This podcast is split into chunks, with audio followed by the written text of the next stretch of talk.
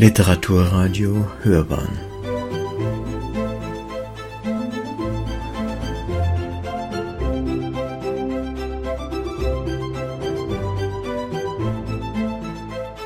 Eine Sendung des Literaturportals Bayern.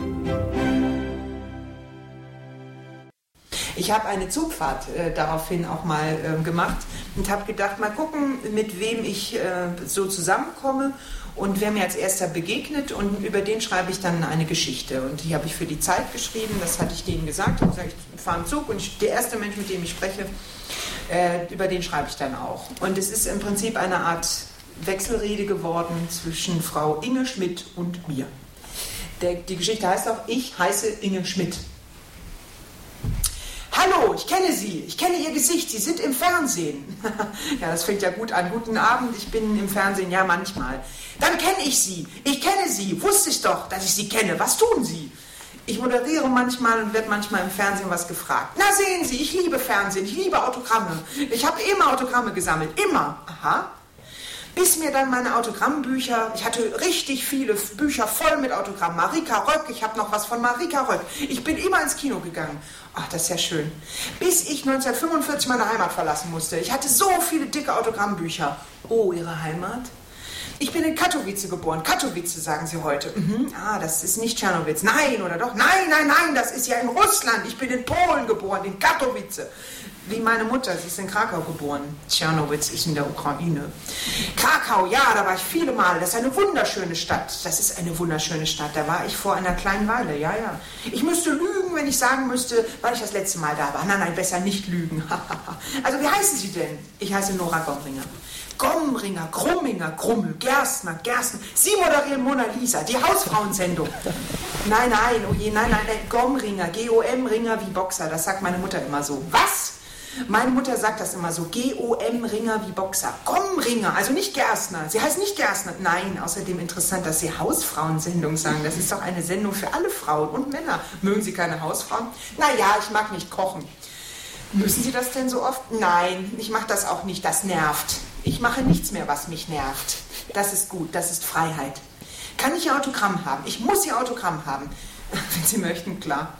Ich suche nach einem Stift. Warten Sie. Ich habe Stift und Postkarte. Postkarte. Sie haben sogar Autogramm-Postkarten. Wusste ich doch gleich.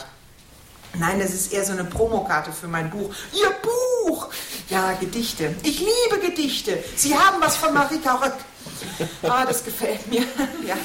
Haben Sie ein Autogramm von Theo Lingen in Ihrer Sammlung? Ja, natürlich, von Theo Lingen, Hans Moser, Schneider, Magda Romy und... Ah, wie schön. Ah, ich liebe Magda Schneider und Romy Schneider.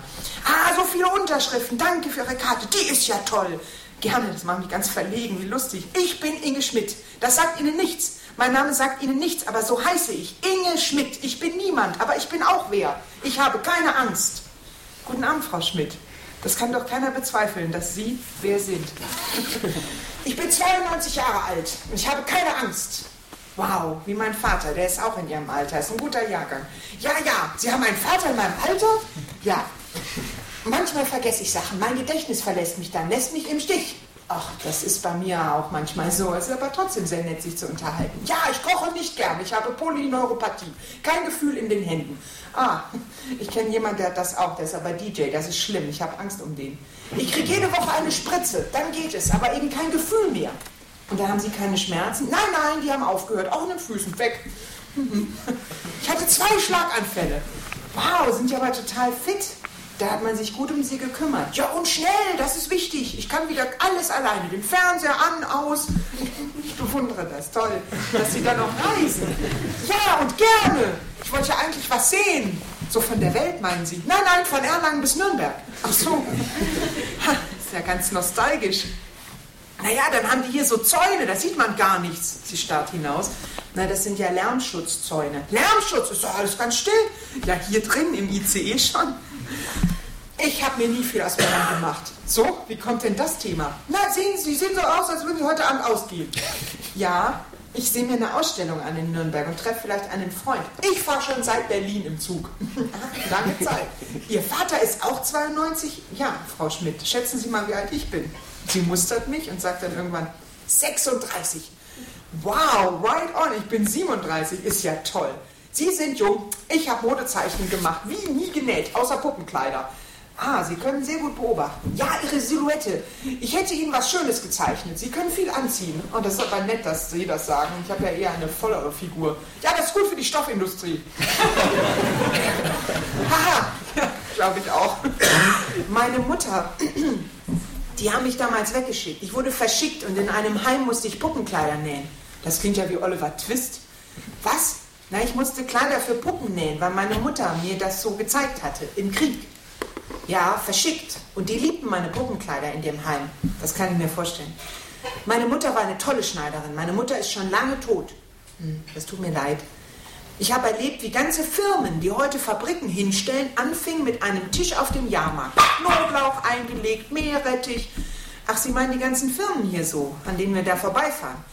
Ja, ich war ein ganz kleines Mädle. Männer haben mich nie interessiert. Ich habe mich eher auf die Arbeit konzentriert und auf mich. Das versuche ich irgendwie auch.